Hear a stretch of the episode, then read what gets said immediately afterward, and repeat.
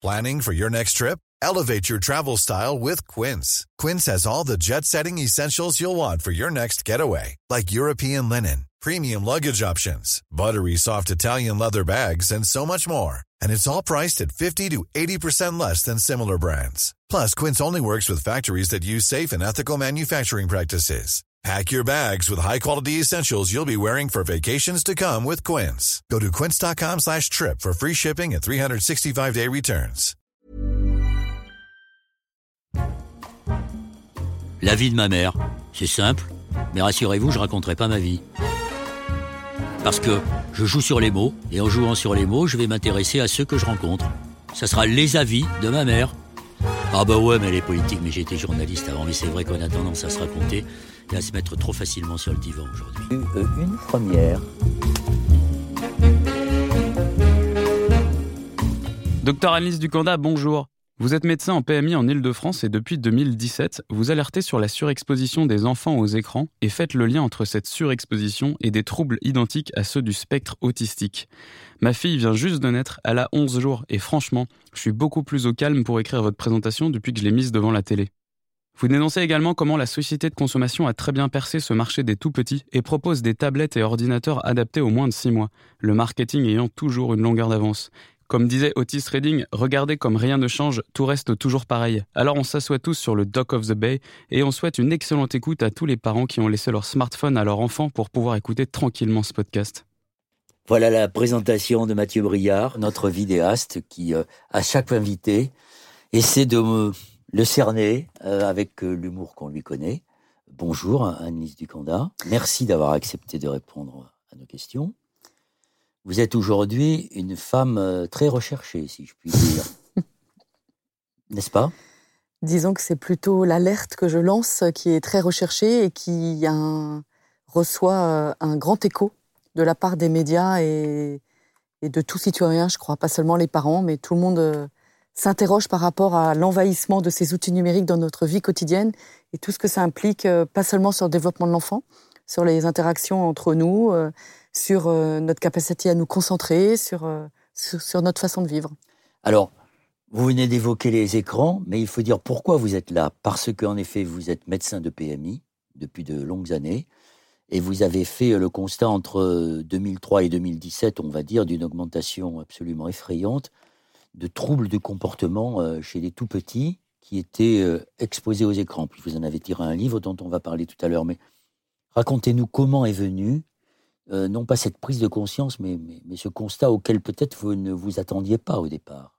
Alors, c'est très bien de me poser cette question. Les gens me disent, mais comment ça t'est venu? Mais euh, j'ai pas cherché du tout. Donc, le médecin de PMI, il traite pas les enfants malades. Il suit le développement de l'enfant, son développement euh, physique, psychique, émotionnel, euh, à l'école, son comportement, euh, comment ça se passe. Et puis, euh, on est aussi médecin donc dans les écoles. Le médecin scolaire des maternelles première et deuxième année, c'est le médecin de PMI dans quasiment toutes les villes de France, sauf Paris et Bordeaux. Et donc, je fais des visites de dépistage euh, sur euh, comment ça se passe à l'école, est-ce qu'il s'intègre bien, est-ce qu'il parle, des dépistages visuels et auditifs. Et quand un enfant est en difficulté, l'enseignante me dit euh, Docteur Ducanda, il faut absolument voir ce petit garçon, il nous inquiète beaucoup. Ou bien les crèches, les haltes garderies, parce qu'ils n'ont plus maintenant de médecins. Donc, ils interpellent souvent le médecin de PMI.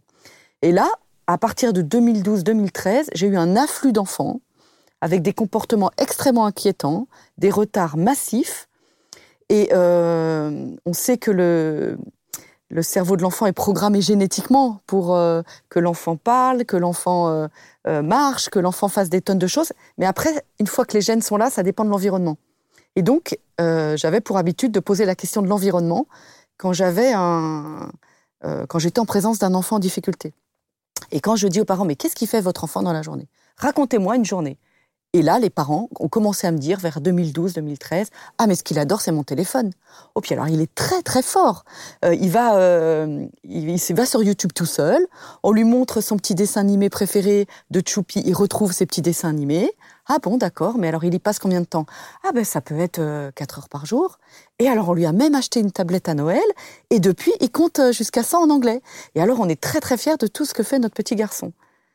Donc là, je me suis, j'ai commencé à, proposer aux parents d'arrêter les écrans. Dans un premier temps, je disais, vous limitez à une heure par jour parce qu'ils avaient une telle dose d'écran que déjà de limiter à une heure par jour, j'avais l'impression de demander quelque chose d'extrêmement difficile aux parents. Et pour les parents qui arrivaient, c'était extrêmement compliqué. Euh, certains arrêtaient complètement les écrans parce que je pense que j'avais réussi à les convaincre. Et là, je voyais des redémarrages de développement, des troubles qui disparaissaient de façon vraiment euh, incroyable, quoi, spectaculaire. Un enfant euh, dans sa bulle commençait à regarder euh, euh, dans les yeux et réclamait ses parents. Un enfant très agité, il se calmait. un enfant qui comprenait pas les petites consignes de l'école commençait à comprendre. Et les, enseignants me disaient, Madame Dupcanda, mais qu'est-ce que vous avez fait en un mois et demi ce petit garçon qui était en grande difficulté dans tous les apprentissages et dans le comportement, on voit plus la différence avec les autres enfants de l'école. Et, euh, et, je me rendais compte aussi que les parents qui n'arrivaient pas à limiter les écrans, ben, il y avait peu quand même de, de récupération de, de, des troubles de ces enfants. Donc petit à petit, eh ben, j'ai intégré, ça s'est fait sur plusieurs années, j'ai intégré systématiquement la question des écrans devant tout enfant en difficulté qui m'était adressé. Des enfants de quel âge à quel âge? Alors dans les écoles, c'est 2 euh, ans et demi, 5 ans. Et pour les crèches et l'alte garderie, ça pouvait démarrer à 12 mois jusqu'à 3 ans. Alors ce constat, vous l'avez fait sur des enfants qui appartenaient à certaines classes sociales ou est-ce que ça transgresse toutes les classes sociales? J'aime bien quand on me pose cette question. Parce qu'il y a beaucoup de personnes qui connaissent pas la PMI et pour certains c'est la PMI des pauvres, euh, des classes sociales défavorisées. Alors certes, on a peut-être ça dépend des quartiers, ça dépend des villes, mais on peut avoir euh, un peu plus de familles en difficulté, mais on a aussi des familles euh, très avisés, qui savent que dans les PMI, c'est gratuit, qu'on a des professionnels qui se consacrent à la petite enfance, avec des équipes pluridisciplinaires, psychologues, éducatrices de jeunes enfants, des médecins qui prennent le temps et qui apprécient particulièrement cette qualité d'accueil et, d'accompagnement. Euh, donc j'ai quand même des enfants euh, de, de toutes les catégories socio-professionnelles, puisque j'avais les 12 écoles de la ville. La ville de Véry-Châtillon, c'est une ville de banlieue de 30 000 habitants moyenne, avec des quartiers euh, en REP et puis des quartiers euh, favorisés. Mais euh, donc ça touche toutes les professions des parents, mais c'est vrai qu'on a, euh, les études l'ont montré depuis 2017, hein, on a 40% euh, de plus de temps de consommation d'écran chez les familles défavorisées. Alors pourquoi? Pourquoi? Parce que les écrans servent de babysitter peut-être alors, les écrans servent de babysitter, mais aussi dans les CSP+. Euh, la principale raison, c'est ce que nous disent les parents, hein, c'est que eux, ils n'ont pas fait d'études, euh, ils parlent pas très bien français. Ils veulent donner à leur enfant la même chance que les Français de familles favorisées, et ils pensent que l'écran va apporter à l'enfant ce que eux-mêmes ne vont pas pouvoir leur apporter. Et ça en dit long sur les carences de l'éducation nationale, ce que vous dites là. Alors c'est les carences de de tout un système finalement, parce qu'on voit bien que le, le phénomène des écrans c'est assez nouveau.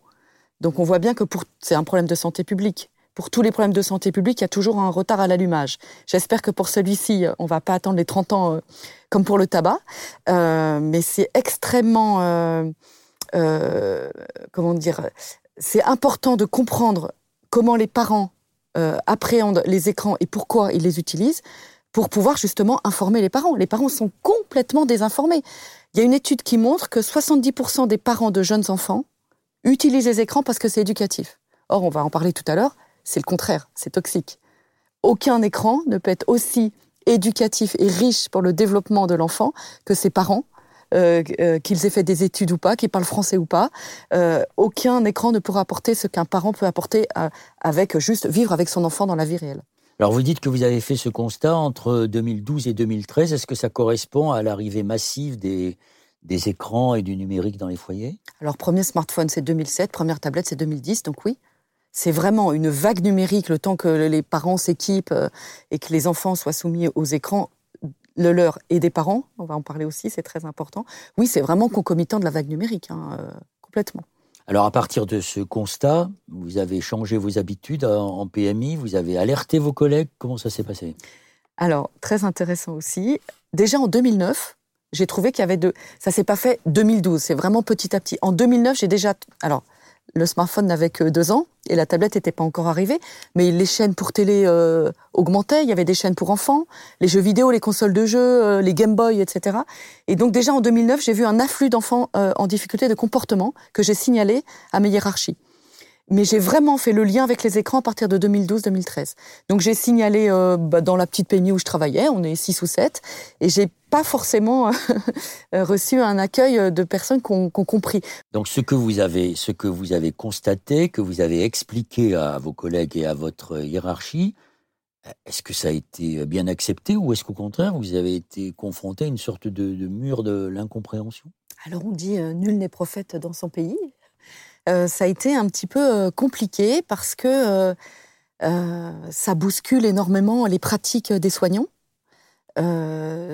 c'est quand même les écrans sont un nouveau perturbateur environnemental. On parle beaucoup d'environnement, mais d'environnement physique avec la pollution, les perturbateurs endocriniens, les produits chimiques. Mais finalement, l'environnement, c'est aussi les écrans. Et euh, c'était pas intégré dans les formations, dans les connaissances de ce que les soignants avaient appris. Donc, ça a pu être pas forcément bien accepté par tout le monde. C'est bien la preuve, comme le disent euh, certains philosophes écologistes, je pense à Jacques Ellul, que la, technique précède le droit et précède euh, en effet les, outils et les barrières que l'on peut opposer à, la manière dont elle envahit notre vie quotidienne.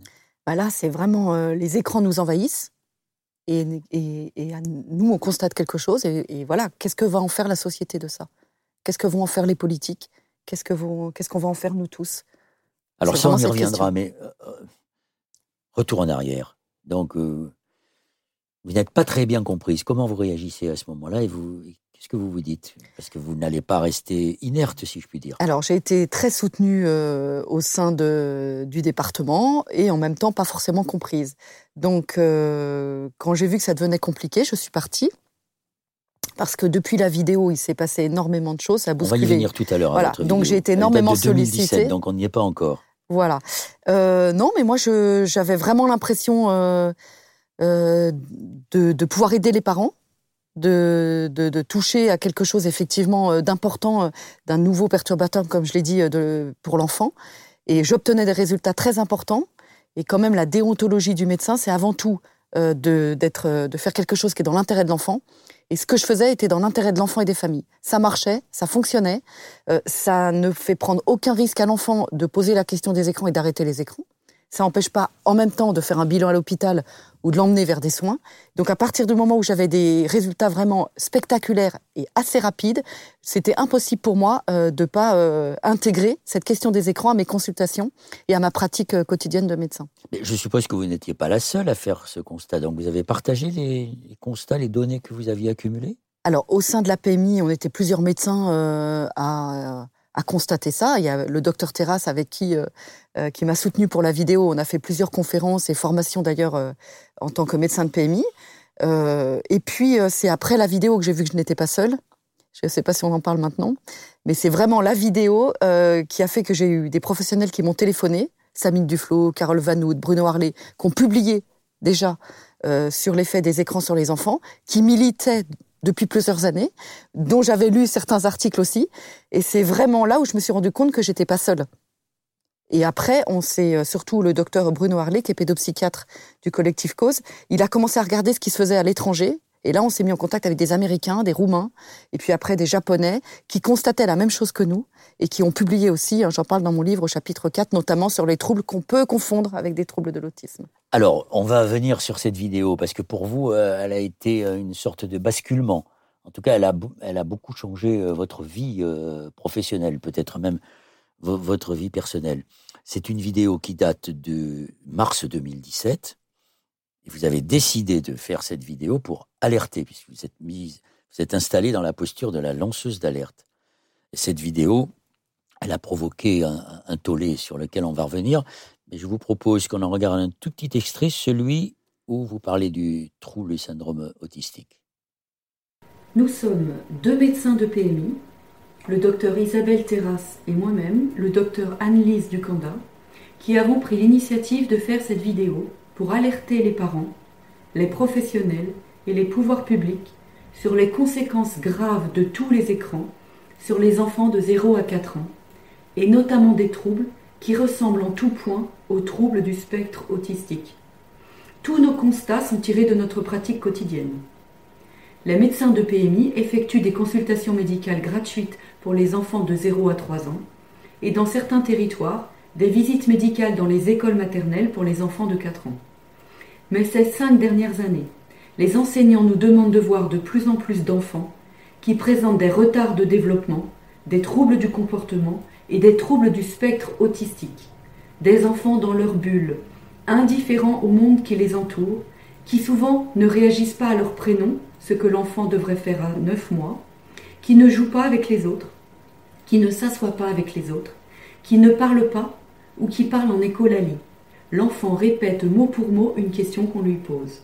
C'est justement parce que vous parlez de, ce TSA, le, trouble du spectre autistique, que vous êtes très vivement attaqué, notamment par euh, les, parents d'enfants autistes, et qu'à ce moment-là, il, se passe quelque chose que vous n'aviez pas du tout prévu, pas contrôlé, et, qui va prendre une ampleur considérable. Racontez-nous cela. Alors, euh, je faisais que euh, relater ce que j'observais pour alerter, parce que je me dis quand même, euh, une surexposition aux écrans d'un tout petit, ça peut fabriquer du handicap.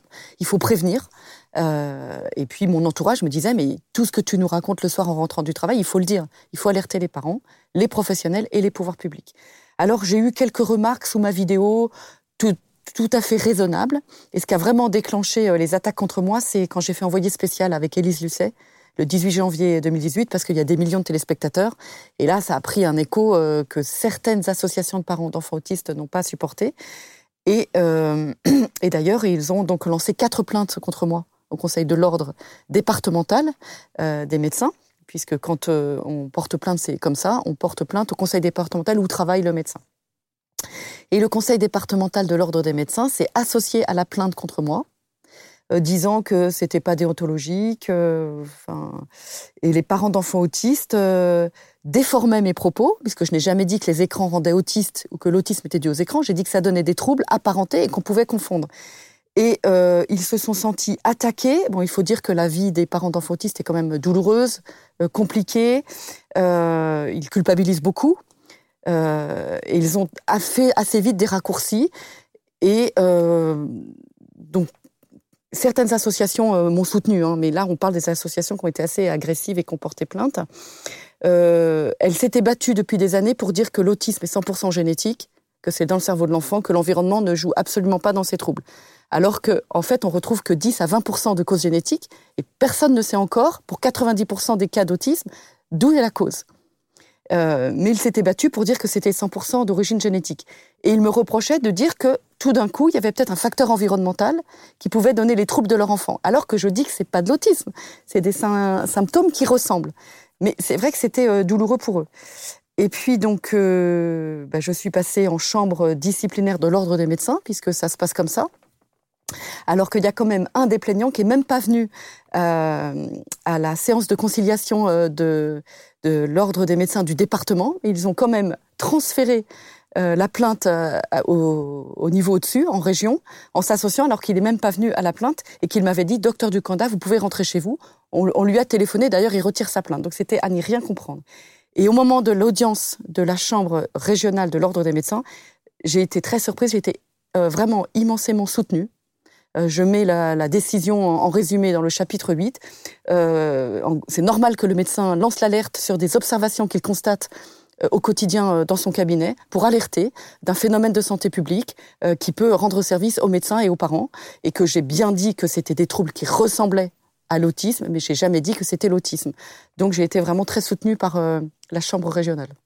Et vous n'aviez pas, quand même le sentiment d'une certaine forme d'injustice d'être traîné comme ça devant le, le Conseil de l'ordre et devant vos pères complètement. Et j'ai eu beaucoup de soutien de parents, j'ai eu beaucoup de soutien de professionnels qui m'ont dit, mais écoutez, si c'est le sort qu'on réserve à tous les lanceurs d'alerte en France, euh, on est quand même extrêmement inquiet.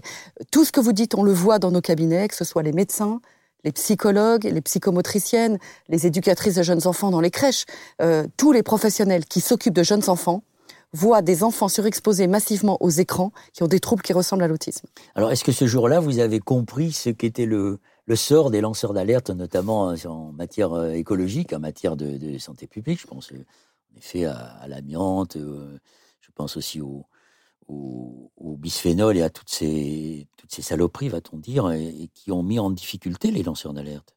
Alors oui, je l'ai vécu. ça a été vraiment très difficile, hein, très douloureux. J'ai eu des menaces, des insultes, des incitations au suicide C'était extrêmement lourd et tellement en décalage avec les, les, remerciements des parents euh, dont ils voient que leurs enfants sont sortis du handicap grâce à l'arrêt des écrans, euh, tellement en décalage par rapport euh, au soutien des professionnels et de leurs observations.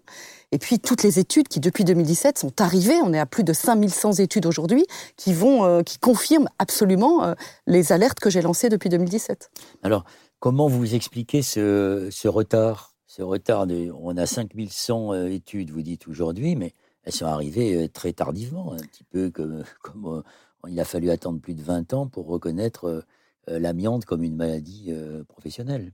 Alors, il y a eu, au moment où j'ai lancé l'alerte, quelques études, mais c'est vrai qu'en fait, on ne peut pas trop s'avancer et dire des choses sans que ce soit avec un, une base scientifique et des études.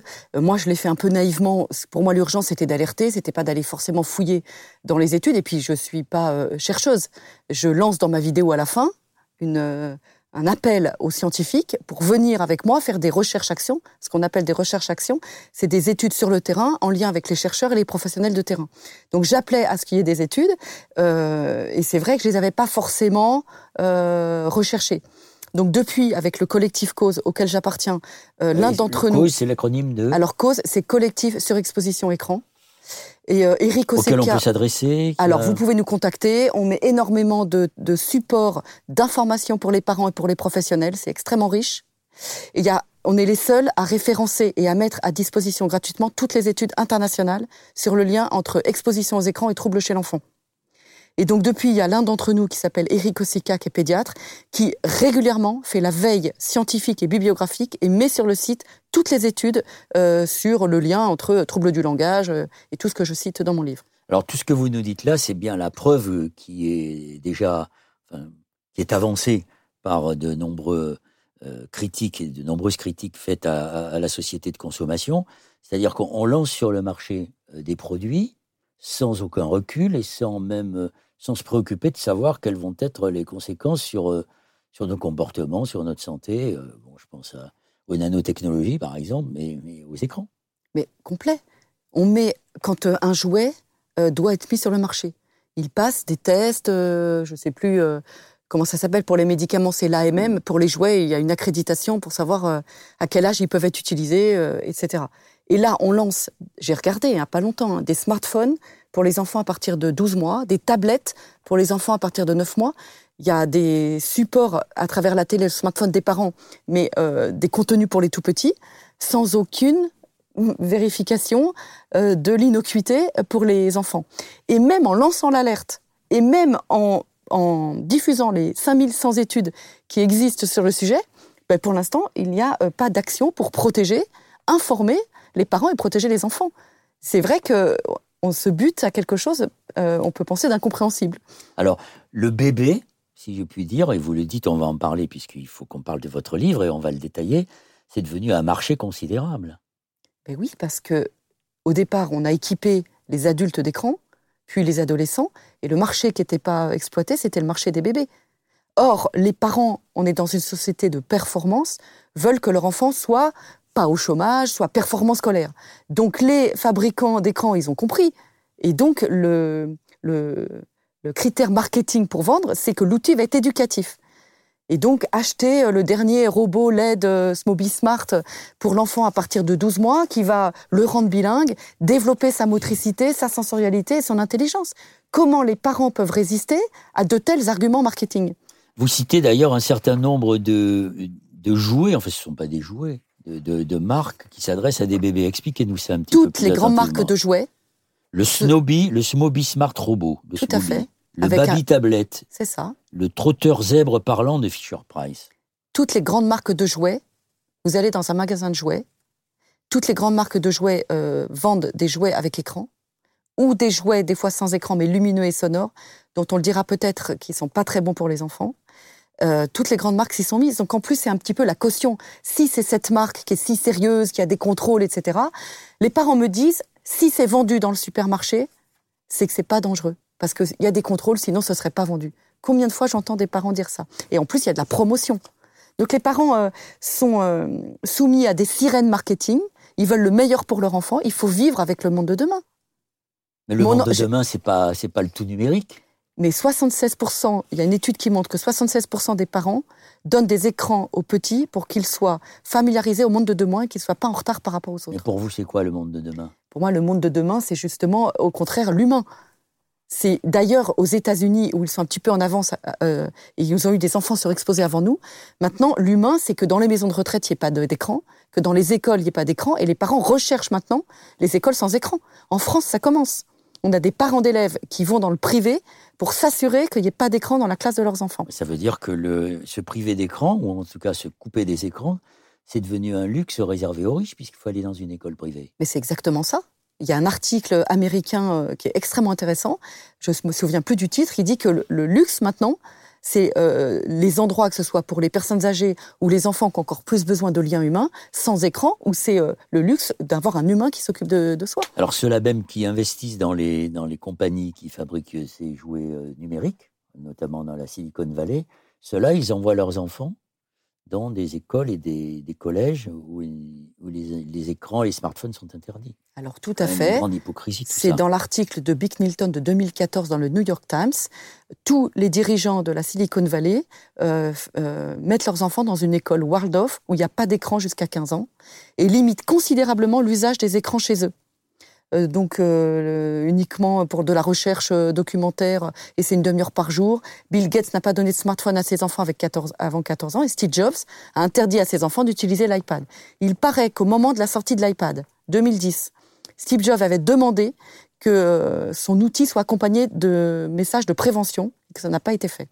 Oui, le, documentaire, le film Social Dilemma, fait, intervenir des, gens importants, des GAFA, qui sont dans une sorte de, repentance? Alors c'est ça, on les appelle les repentis de la Silicon Valley et ils sont euh, une douzaine, avoir même créé des sociétés euh, pour dénoncer finalement les outils qu'ils ont créés parce qu'ils se sont rendus compte euh, de la toxicité, pas seulement pour les enfants, pour les relations humaines, intrafamiliales et tout le temps que ça prend aux humains finalement. On parle de l'économie de l'attention, de captation de l'attention, de l'attention et c'est complètement ça. C'est pas seulement les tout petits. hein. Mais ça veut dire que c'est sans doute trop tard. Ils ont, fait, euh, ils ont instillé le poison, et, maintenant que le poison est là, comment s'en débarrasser? Alors, ça va être extrêmement compliqué. Euh, les parents doivent résister, nager à contre-courant, être convaincus euh, qu'ils qu'ils font quelque chose de bien pour leurs enfants, en les privant de quelque chose qui a au contraire toute l'aura de modernité et de magnificence. Il faut absolument que les parents protègent leurs enfants des écrans. Et il n'y a rien d'autre euh, qui va être riche pour l'enfant qu'une vie euh, euh, avec des relations humaines, dans la vraie vie, en réalité, et loin des écrans. Mais ça correspond, ce que vous dites, pour cette nécessité d'entretenir des relations humaines, des contacts euh, avec ses parents. C'est valable pour les enfants, mais aussi pour les grands. On voit d'ailleurs toute la génération des trentenaires qui, veulent changer de vie parce qu'ils considèrent que celle dans laquelle ils sont, euh, elle nous conduit dans le mur. On a l'impression que c'est un phénomène qui, finalement, peut traverser les, les générations et que c'est le moment. Ouais, il y a une prise de conscience parce que je passe dans beaucoup de médias et il y a des journalistes qui me disent à chaque fois Oh là là, c'est très très intéressant. Alors je leur dis euh, Mais vous êtes parents? Et curieusement, la plupart sont des jeunes trentenaires qui ne sont pas parents, mais qui sont en train. Il y a peut-être un mouvement de prise de conscience. On a été tellement vers le tout numérique, notamment dû à la crise sanitaire, qu'il y aura au moins quelque chose de bénéfique c'est cette prise de conscience. Est-ce qu'une vie passée devant les écrans, c'est finalement la vie qu'on veut et la vie qu'on souhaite? Alors, puisque vous parlez de la conséquence de la pandémie, euh, il y a des, outils comme Zoom et, et autres qui sont extrêmement utilisés. Est-ce qu'on a déjà des, un petit peu de quelques études, un peu de recul sur le fait que c'est quand même très différent de se réunir, de discuter à travers euh, par écran interposé qu'en face à face? Alors, j'ai pas lu d'études, mais j'ai entendu des, des, témoignages. Et finalement, euh, alors, il faut quand même dire, je ne suis pas anti-écran, et ils, ils- rendent beaucoup de services dans certains parties de notre travail, dans la vie des adultes. Enfin, moi, je m'en suis énormément servi. Faut pas euh, jeter tout à la poubelle. hein. On parle de, de les écrans pour les tout petits, un peu quand même les enfants et les adolescents, et pour les adultes, s'il y en a une surconsommation, euh, etc. Mais si c'est dans le milieu du travail, ça donne quand même énormément de, de, de choses positives. Mais les gens le disent, une réunion Zoom, ça n'a rien à voir avec une réunion en présentiel. On s'est au moins rendu compte que les écrans ne pouvaient pas tout remplacer. Ça, c'est une certitude.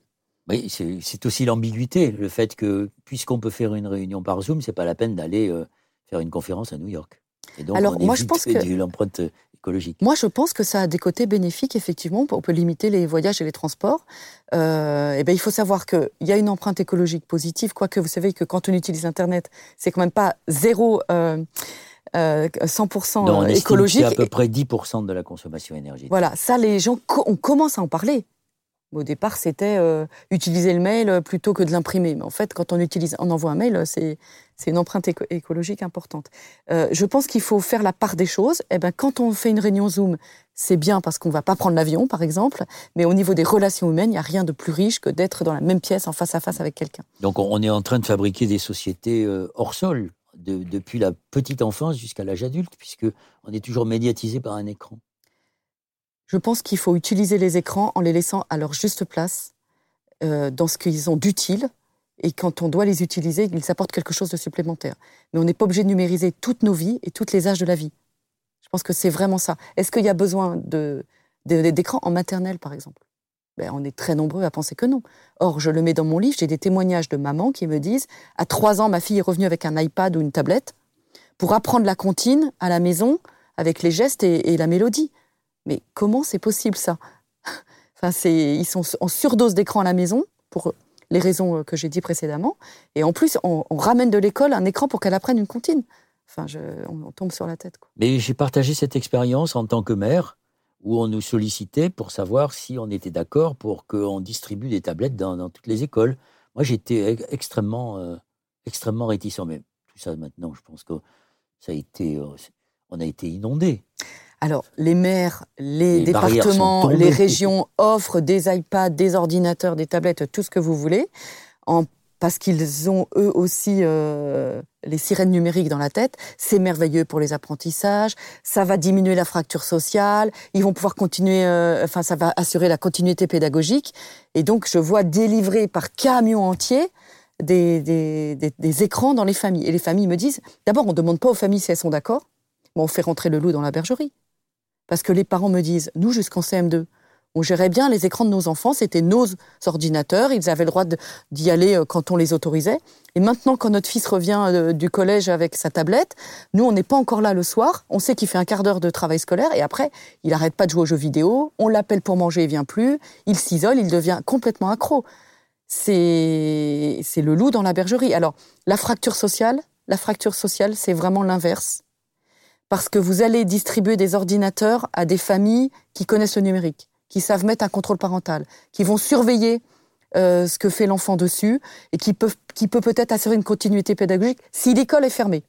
Si l'école n'est pas fermée, en quoi c'est intéressant de déverser des milliards d'écrans dans les familles Mais les familles en CSP- euh, qui maîtrisent pas bien le numérique, euh, qui vont pas forcément accompagner l'enfant avec l'écran, il va se retrouver en une surdose d'écran. Et on a eu pendant les confinements euh, énormément d'enfants qui n'étaient pas accros aux jeux vidéo et qui sont devenus accros aux jeux vidéo parce qu'on leur a donné une surdose d'écran. Alors, vous parlez d'accro, est-ce qu'on doit parler d'addiction, de pathologie, ou est-ce que c'est... En fait, c'est les deux? Oui, ben, l'addiction c'est une pathologie, on peut Oui, tout à fait et on peut tout à fait le- l'utiliser pour les écrans. Alors certains experts qui travaillent avec les, les lobbies des jeux vidéo les- non, euh, se battent pour qu'on dise pas le mot addiction. Parce qu'attention, si c'est dangereux, on va pas vendre les produits. Bon, après, ils utilisent euh, pathologie, euh, usa- usage excessif, pathologie. Bon, on peut l'utiliser comme on veut, c'est une addiction. L'Organisation mondiale de la santé a reconnu le trouble euh, de l'addiction aux jeux vidéo dans la liste des troubles mentaux le 25 mai 2019. Et nous, on le voit tous les jours. Le- les écrans procurent au cerveau du plaisir sans effort. Exactement ce que le cerveau humain recherche, des tout petits jusqu'aux adultes. Oui, c'est comme les échanges de SMS qu'on appelle des récompenses. Exactement. Il offre du plaisir parce que les contenus sont agréables et il offre encore plus avec les écrans interactifs, smartphones, tablettes, les petits jeux interactifs des enfants, des récompenses. Quand l'enfant a fait son petit puzzle en glissant son doigt sur la tablette, la tablette fait quoi? Vas-y, recommence, waouh Avec des petits bonhommes qui dansent et des milliards d'étoiles multicolores. Ça stimule dans le cerveau de l'enfant le circuit de la récompense qui se met à fabriquer de la dopamine. Le corps humain, pour éviter l'emballement du circuit de la récompense, va inhiber certains récepteurs à la dopamine. Et pour rechercher la même dose de plaisir, l'enfant va en permanence rechercher de plus en plus les écrans. C'est une drogue, c'est addictif, et les parents se font complètement piéger. La plupart utilisent au départ une demi-heure de petits dessins animés pour des enfants de 4 ans. Mais très vite, l'enfant réclame plus. Et au bout d'un moment, au bout de 3-4 heures, c'est vraiment une drogue et les parents n'arrivent plus à l'enlever. Quand ils l'enlèvent, parce qu'ils se rendent compte que l'enfant ne parle pas et dans sa bulle avec des syndromes extrêmement graves, euh, l'enfant a une réaction très violente, se tape la tête contre les murs. J'y vois des petits bouts, hein, 2 ans, 4 ans. Se tape la tête contre le sol ou prennent la tablette qu'on vient d'éteindre et se tape la tête avec. Donc c'est vraiment comme une drogue et je crois que c'est la première fois qu'on parle d'addiction euh, pour les tout petits. Et la preuve que c'est une addiction, alors là je vais parler plutôt des plus grands, l'hôpital Robert Debré a un service de pédopsychiatrie. Il y a sept ans, ils ont ouvert dans ce service une section pour euh, les accros aux jeux vidéo, pour les accros aux écrans.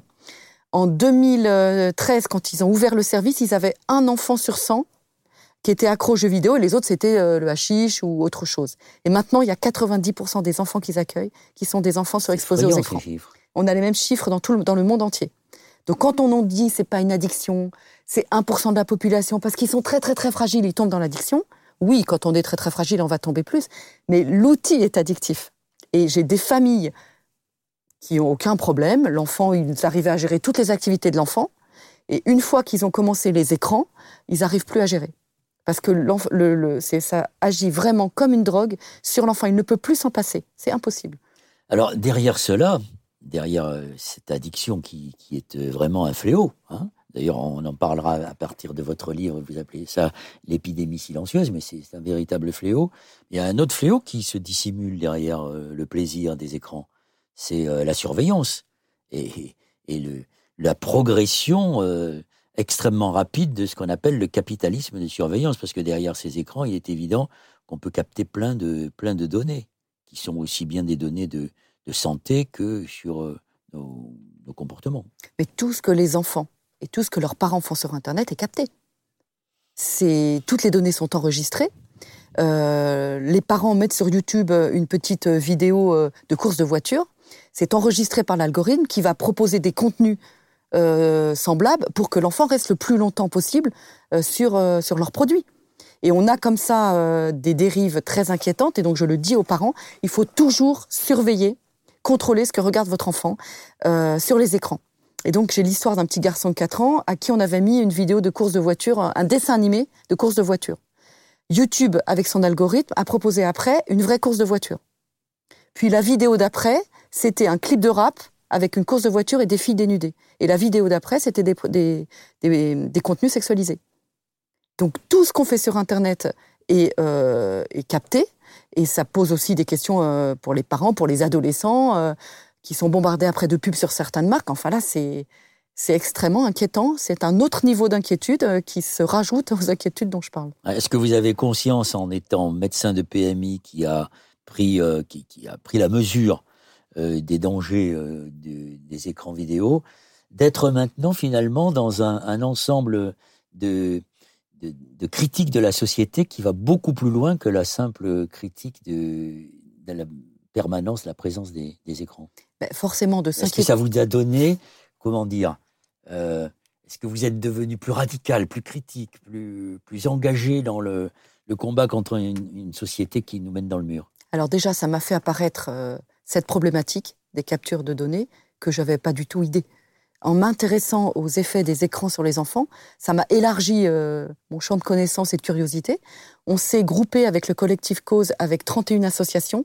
On s'appelle le collectif Attention et ça va au-delà euh, d'alerter sur les effets des écrans pour les enfants, c'est sur ce que vous disiez, c'est-à-dire euh, la capture de notre attention, des données. et donc oui, j'ai tout à fait conscience de, bah, finalement que ça touche à, beaucoup plus que ce que c'est ce que je pensais. C'est très intéressant, c'est très inquiétant. J'ai regardé évidemment le reportage Social Dilemma. Dilemma. Je conseille à tout le monde de voir ce reportage. C'est impressionnant. Notamment, c'est bien de le montrer à vos ados. Parce que quand c'est les parents qui disent ah, c'est pas bon pour ton cerveau, faut que tu limites, euh, l'enfant il va pas écouter. Mais quand il regarde le documentaire ou l'envoyé spécial, il se rend compte qu'ils sont manipulés. Les ados ont horreur d'être manipulés. Et là, ils voient euh, le problématique euh, avec du recul et c'est extrêmement intéressant et j'ai des parents qui me remercient parce qu'ils ont regardé ces documentaires avec leurs ados et ça a fait prendre conscience à l'ado du piège finalement et de, et de l'utilisation qui est faite de son cerveau. On parle du temps de cerveau disponible, c'est exactement ça. C'est le capitalisme de l'attention et de la surveillance. C'est exactement ça, c'est effrayant. Est-ce que vous avez des enfants? Est-ce que vous avez été confronté vous-même dans votre famille à cette euh, demande, si elle a existé, euh, de, vos enfants? Peut-être que vous les avez élevés de manière à ce qu'ils ne vous demandent pas cela. Alors j'ai quatre. Enfants, il y a un contexte, un environnement, comme vous le disiez au début de notre entretien. Alors j'ai quatre enfants. Euh, que j'ai élevés seuls, à partir des deux ans du dernier, et je n'étais au courant de rien sur les écrans. Euh, on parlait pas d'addiction, il n'y avait pas de contrôle parental. C'était le début des écrans avec une grande euphorie. Et euh, j'ai deux enfants de 28 et 26 et deux enfants de 21 et 20. Et il y a une différence incroyable entre les deux premiers et les deux derniers. Les deux premiers, eh ben, les deux premiers sont pas du tout accros à leur, alors, ils jouent aux jeux vidéo de temps en temps. Ils ont un téléphone, mais ils sont pas du tout accros. Mais quand euh, ils étaient au collège, c'était les premiers téléphones euh, Nokia euh, qui n'étaient pas smartphones, sans écran. Et ils en avaient un pour deux et ils avaient droit à 10 SMS par mois. Enfin, c'était extraordinaire. Donc ce sont des enfants qui jouent à énormément de jeux de société. Ils sont, alors que les deux autres ont vraiment grandi au collège avec les écrans qui ont été offerts notamment par la famille et les grands-parents. Et puis moi, j'avais pas notion des dangers et ils se sont trouvés euh, beaucoup plus à utiliser les écrans. Est-ce qu'il y a, justement, vous parlez de la formation et, donc du, fait que beaucoup de médecins se sont trouvés démunis face à ce constat parce qu'ils n'avaient pas été formés bah, à la prévention de cela. Est-ce que vous, vous contribuez à des formations et est-ce qu'aujourd'hui en médecine, on, forme des futurs médecins de, PMI et, d'autres secteurs à justement ce, ce, danger que peut représenter le, la surconsommation, la surexposition aux écrans? Alors, je crois que c'est pas encore rentré vraiment dans les formations. J'entends parler, on me dit si, si, ma fille est péricultrice, mon fils est médecin, ils ont un petit euh, module sur les écrans. Mais alors, quand on voit, euh, comment dire, les formations un peu officielles, des fois, euh, diligentées par le préfet, par exemple par les régions ou par certaines associations de médecins, bah, ça nous inquiète beaucoup parce que c'est comment dire, c'est loin de réalité qu'on voit. Donc nous, au collectif, on fait des formations. Euh, on est dénué, je tiens à le dire, de tout conflit d'intérêt, et je, je l'ai fait, mais à la demande. C'est-à-dire que là, par exemple, dans un département, je vais, je vais former les 1750 assistantes maternelles du département. Je suis appelée dans des facultés de médecine pour former les futurs médecins généralistes. J'ai formé, par exemple, dans une grande ville du sud de la France, tous les professionnels petite enfance de la mairie. Mais si vous voulez, donc c'est un début, mais ce qu'il faudrait, c'est qu'il y ait des formateurs euh, agréés, voilà, euh. et des, qui fassent des formations de formateurs, que nous-mêmes on crée des, des formateurs, parce qu'il y a tous les professionnels de la santé et de l'enfance à former. C'est un énorme chantier. Il faut le faire vite pour éviter de sacrifier une génération entière. Alors, est-ce que vous avez sollicité euh, le, le, ministère concerné, ou est-ce qu'avec votre cause, vous avez et vos amis, qui sont maintenant très nombreux, est-ce que vous avez saisi euh, le gouvernement Alors, on n'arrête pas d'alerter lors des dernières élections. Euh, là, on va le faire pour les élections présidentielles. On a été reçu à l'Élysée, on a été reçu au ministère de la Santé, ministère de l'Éducation nationale. Euh, il y a eu un, une loi qui a été proposée par Catherine Morin-de sénatrice en 2018, je crois, et ça a été voté à la quasi-unanimité par le Sénat. Mais ça a été complètement bloqué à l'Assemblée nationale par euh, la secrétaire d'État euh, qui était euh, à, côté d'Agnès Buzyn à l'époque, en disant qu'il n'y avait aucune étude et que donc on ne pouvait pas légiférer sur cette question, alors qu'il y en avait déjà à ce moment-là beaucoup.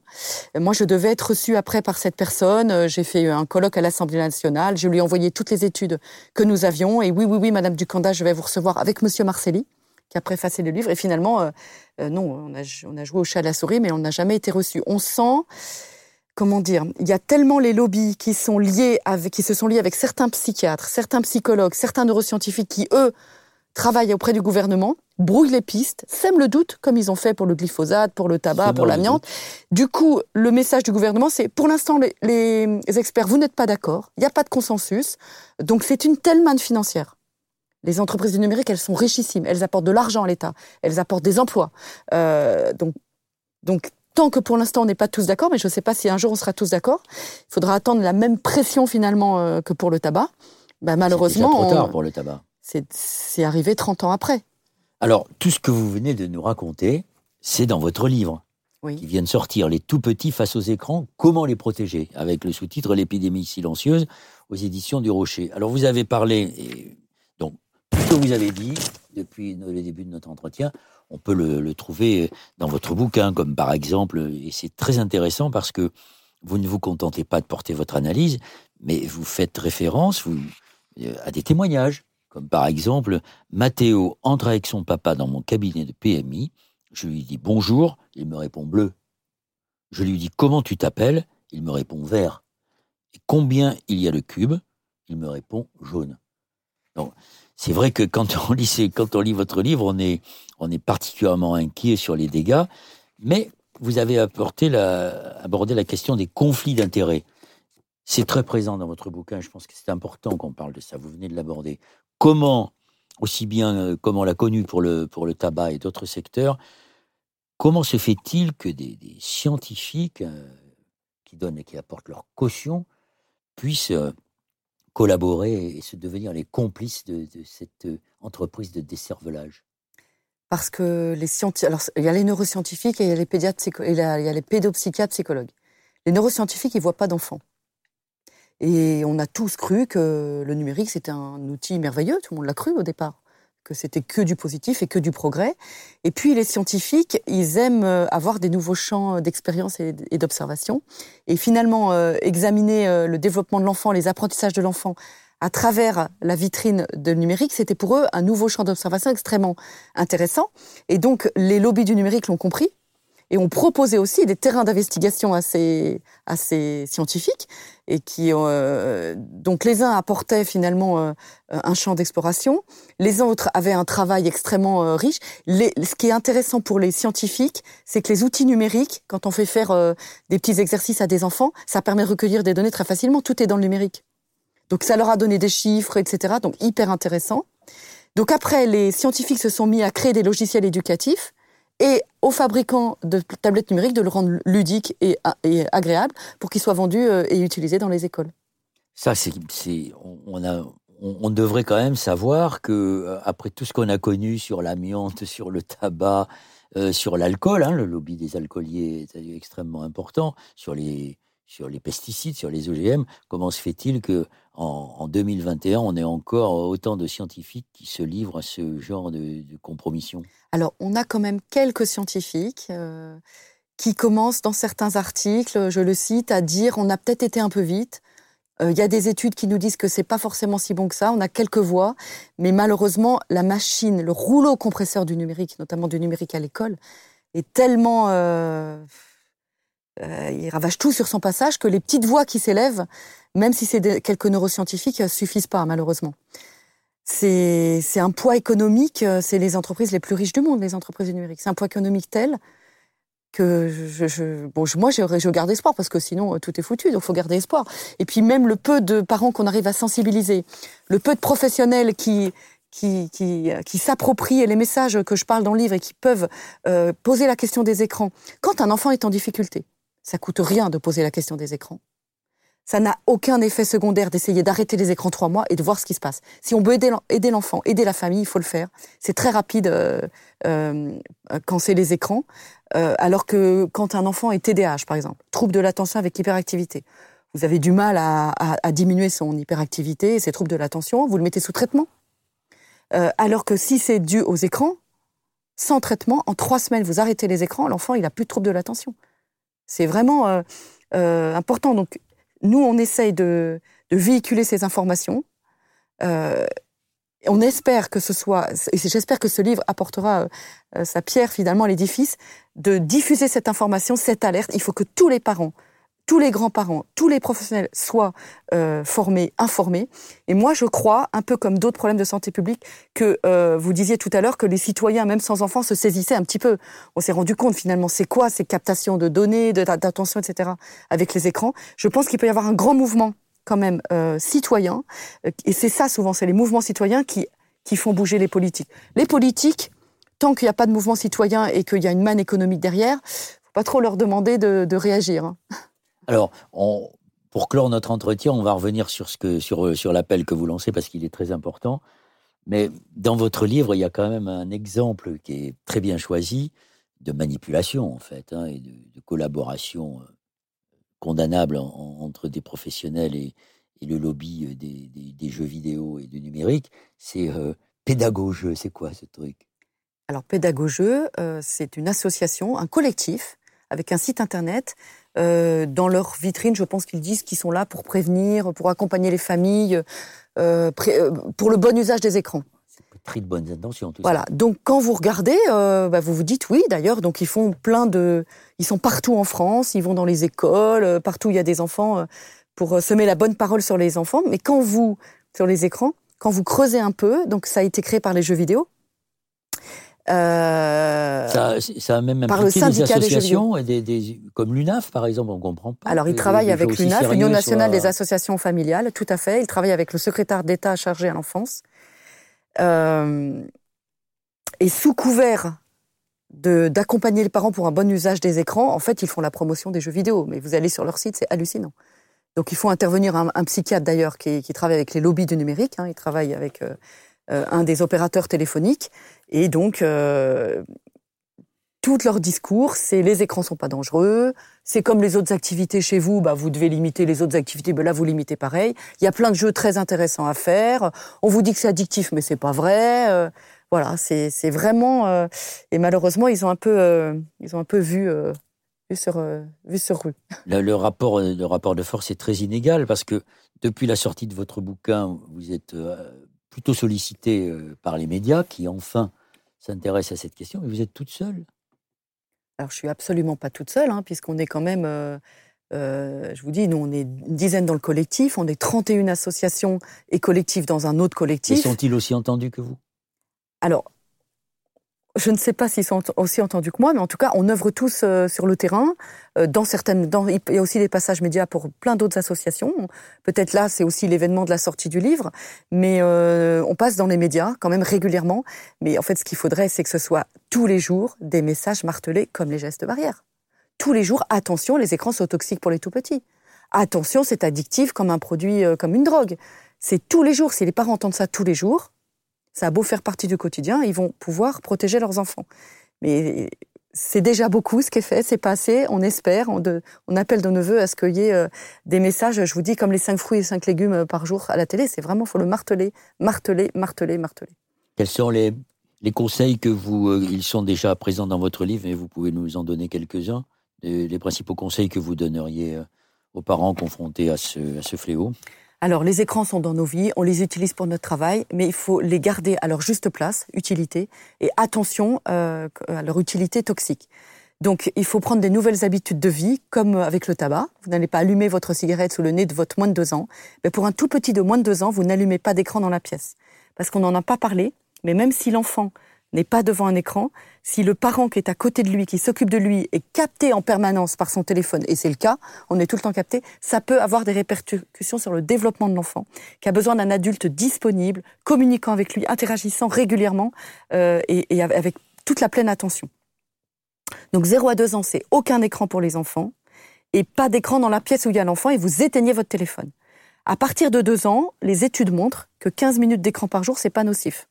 Mais comme c'est très addictif, les gens me disent, mais je lui mets 15 minutes et il fait une crise telle au bout de 15 minutes que je ne sais plus quoi faire. Donc moi, je propose 30 minutes le mercredi, samedi, dimanche, y compris les vacances, et pas d'écran le lundi, mardi, jeudi, vendredi. Mais en dessous de 6 ans, le mieux, c'est le moins. Aucune activité sur écran ne sera aussi riche que n'importe quelle activité que votre enfant va faire avec, dans le monde réel avec vous. Mais vous pouvez, sans toxicité, faire 30 minutes trois fois par jour. Et pour les plus de 6 ans, les études montrent que c'est délétère à partir d'une heure par jour. Et encore une fois, comme c'est addictif, tous les jours, il va vous réclamer son écran. Il vaut mieux faire pas d'écran les jours d'école. Il a l'école, il a les devoirs, il a le repas familial. Lundi, mardi, jeudi, vendredi. Et autoriser deux heures d'écran par jour, le mercredi, le samedi, dimanche, y compris pendant les vacances. Toujours avec un contrôle du contenu c'est pas Fortnite avant 12 ans, c'est pas de réseau social avant 13 ans. Il y a une étude qui vient de montrer que 40% des 8-11 ans ont accès déjà aux réseaux sociaux avec la pornographie, le cyberharcèlement, les prédateurs sexuels, on n'en a pas parlé, mais il y a énormément de risques.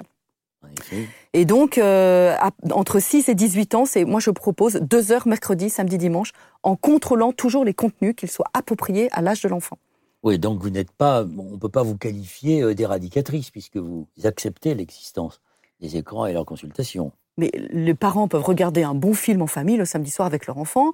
Un enfant de 12 ans peut jouer à un jeu vidéo adapté à son âge qui n'est pas violent ou à caractère pornographique avec son cousin. On n'est absolument pas anti-écran. Oui, mais tout ce que vous dites, on, l'entend avec beaucoup de beaucoup d'attention, mais il n'y a pas de prise de conscience de, de, ce que c'est aujourd'hui un problème de santé publique? Non, il n'y a pas encore la prise de conscience.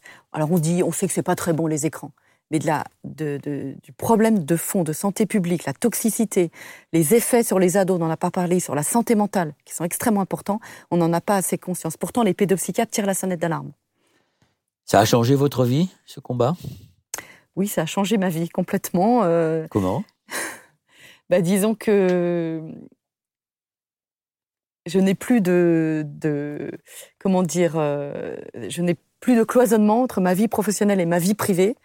Euh, c'est un sujet en plus tellement de vie privée aussi euh, que les deux sont impactés. Et puis j'ai l'impression qu'il faut quand même, j'ai cette conscience qu'il faut le faire. J'ai l'impression que c'est utile. Et donc, je ne me vois pas, par exemple, ne pas regarder mes mails deux jours de suite pour répondre aux sollicitations des parents, des professionnels, des médias, pour faire avancer. Je voudrais que ça avance. J'ai tellement euh, à cœur que de pouvoir aider euh, toutes les familles qui sont en demande. Elles n'ont elles pas d'informations claires, elles sont désemparées par quelque chose euh, avec lequel elles n'ont pas du tout été préparées. Euh, c'est des conflits sans nom dans les familles, euh, les écrans. Donc si je peux apporter ma pierre à l'édifice, ma foi, c'est une grande satisfaction, une grande gratification en tant que médecin d'être utile à ce point-là. Alors vous êtes sollicité, mais sollicité en France ou dans d'autres pays vous sollicitent Alors oui. Est-ce que ça devient quelque chose qui, qui vous inonde ou vous submerge d'une certaine manière? Alors un peu, c'est vrai, vous avez raison. que je me, je me force un petit peu par moment à déconnecter euh, de, ça. Vous avez complètement raison. Oui, j'ai des demandes de formation à l'étranger hein, par des ministères de l'éducation euh, de pays euh, hors, hors, la France. Et surtout, je suis sollicitée par des parents du monde entier parce qu'ils tombent sur ma vidéo que j'ai sous-titrée en anglais. Enfin, quelqu'un l'a sous-titrée pour moi. Et donc, là, je suis en train de suivre une famille suédoise, une famille canadienne, une famille africaine, des familles italiennes. J'ai vraiment des familles du monde entier. C'est un fléau mondial. Ça veut dire que ces pays n'ont pas fait plus que nous de, dans la lutte contre le, la surexposition Il y en a peut-être qu'on fait plus que nous, mais il reste des familles désemparées qui demandent de l'aide. La Société canadienne de pédiatrie et l'Académie américaine de pédiatrie ont édicté des recommandations très claires sur les écrans, ce que n'a pas encore fait le gouvernement français. Euh, il y a des pays qui ont fait euh, des choses, puisque en Corée du Sud, vous pouvez avoir une amende, je ne sais plus combien d'euros, euh, si vous laissez votre enfant trop longtemps sur les écrans. Je ne sais pas comment ils surveillent. Et puis, vous savez, en Chine, eh ils viennent de décider, de façon très autoritaire et très dictatoriale, d'interdire aux, aux mineurs de jouer aux jeux vidéo en ligne plus de 3 heures par jour. Donc, ils ont droit à une heure le vendredi, samedi, dimanche, de 19h à 20h. Ce que vous dites là, c'est la preuve que ce, ce type de, numérique, ça, ça induit aussi, si on veut le calmer, euh, des régimes autoritaires, de la surveillance toujours. Et les Chinois sont les champions de la surveillance. Alors, de la, de la reconnaissance faciale. Alors, il y a deux choses à tirer de la décision euh, des Chinois. C'est que, un, ils sont pas fous. Ils veulent que leur population reste l'élite. Or, on sait combien. Ils veulent même que des populations qui ne sont pas euh, réellement chinoises, comme les Ouïghours, soient sinisées. Et ils les déportent. Exactement. Et puis, euh, on sait euh, les effets délétères sur le cerveau de l'enfant à tous les âges. Donc, eux, ils veulent que les enfants chinois restent l'élite. Donc, ils auront les meilleurs résultats scolaires. Parce qu'il ne faut pas rêver, hein, les enfants qui auront les meilleurs résultats scolaires sont ceux dont les parents ont réussi à gérer, limiter fortement les écrans. Donc ça dit que le gouvernement chinois a pris la conscience de ça. mais ça dit beaucoup de, ça dit par contre, société complètement folle. Par contre, c'est quand même extrêmement euh, édifiant euh, la décision chinoise. Donc nous, on ne demande pas à ce que le gouvernement nous impose euh, ça, et on aimerait une prise de conscience euh, du gouvernement pour protéger, informer, accompagner les familles sans, sans décider. surtout former. Mais bien sûr, les former tous les professionnels et informer toutes les familles. Bien sûr. Enfin, il faut, on ne fait pas quelque chose sans expliquer pourquoi on le fait en plus. Est-ce qu'aujourd'hui, bon, vous voyez bien qu'il y a quand même un gros décalage, même si les idées que vous avancez progressent dans la société. Il y a quand même des, géants qui sont euh, là pour euh, procéder à, leur protection. Euh, mais comme vous voyez les choses avancer, est-ce que vous êtes aujourd'hui une femme, non pas comblée, mais qui, a le sentiment d'être utile? Et est-ce que vous, vous, pensez que ce combat-là, c'est pas un combat perdu? Alors, si je pensais que c'était un combat perdu, bah, je ne serais pas là et je ne serais pas euh, dans les médias. J'aurais pas pris euh, neuf mois de ma vie pour euh, écrire le livre. Donc non, c'est pas un combat perdu. oui, j'ai l'impression d'être utile parce que j'ai un retour des parents formidable, formidable. C'est, enfin, c'est tellement gratifiant de pouvoir être utile à ce point-là. Alors évidemment, chaque enfant aidé, bah, c'est un enfant aidé, c'est déjà ça. Et donc ce qu'on aimerait, c'est que ce soit vraiment.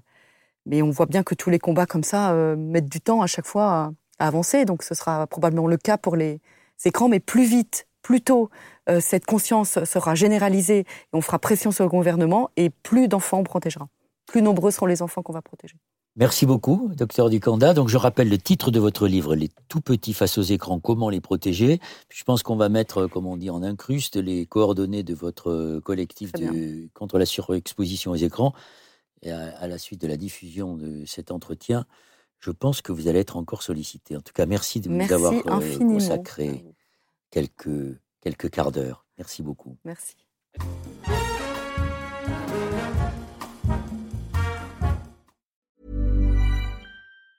Planning for your next trip?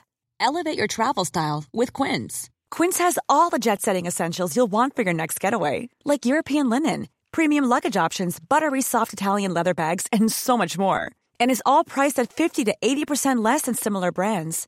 Plus, Quince only works with factories that use safe and ethical manufacturing practices. Pack your bags with high-quality essentials you'll be wearing for vacations to come with Quince. Go to quince.com slash pack for free shipping and 365-day returns.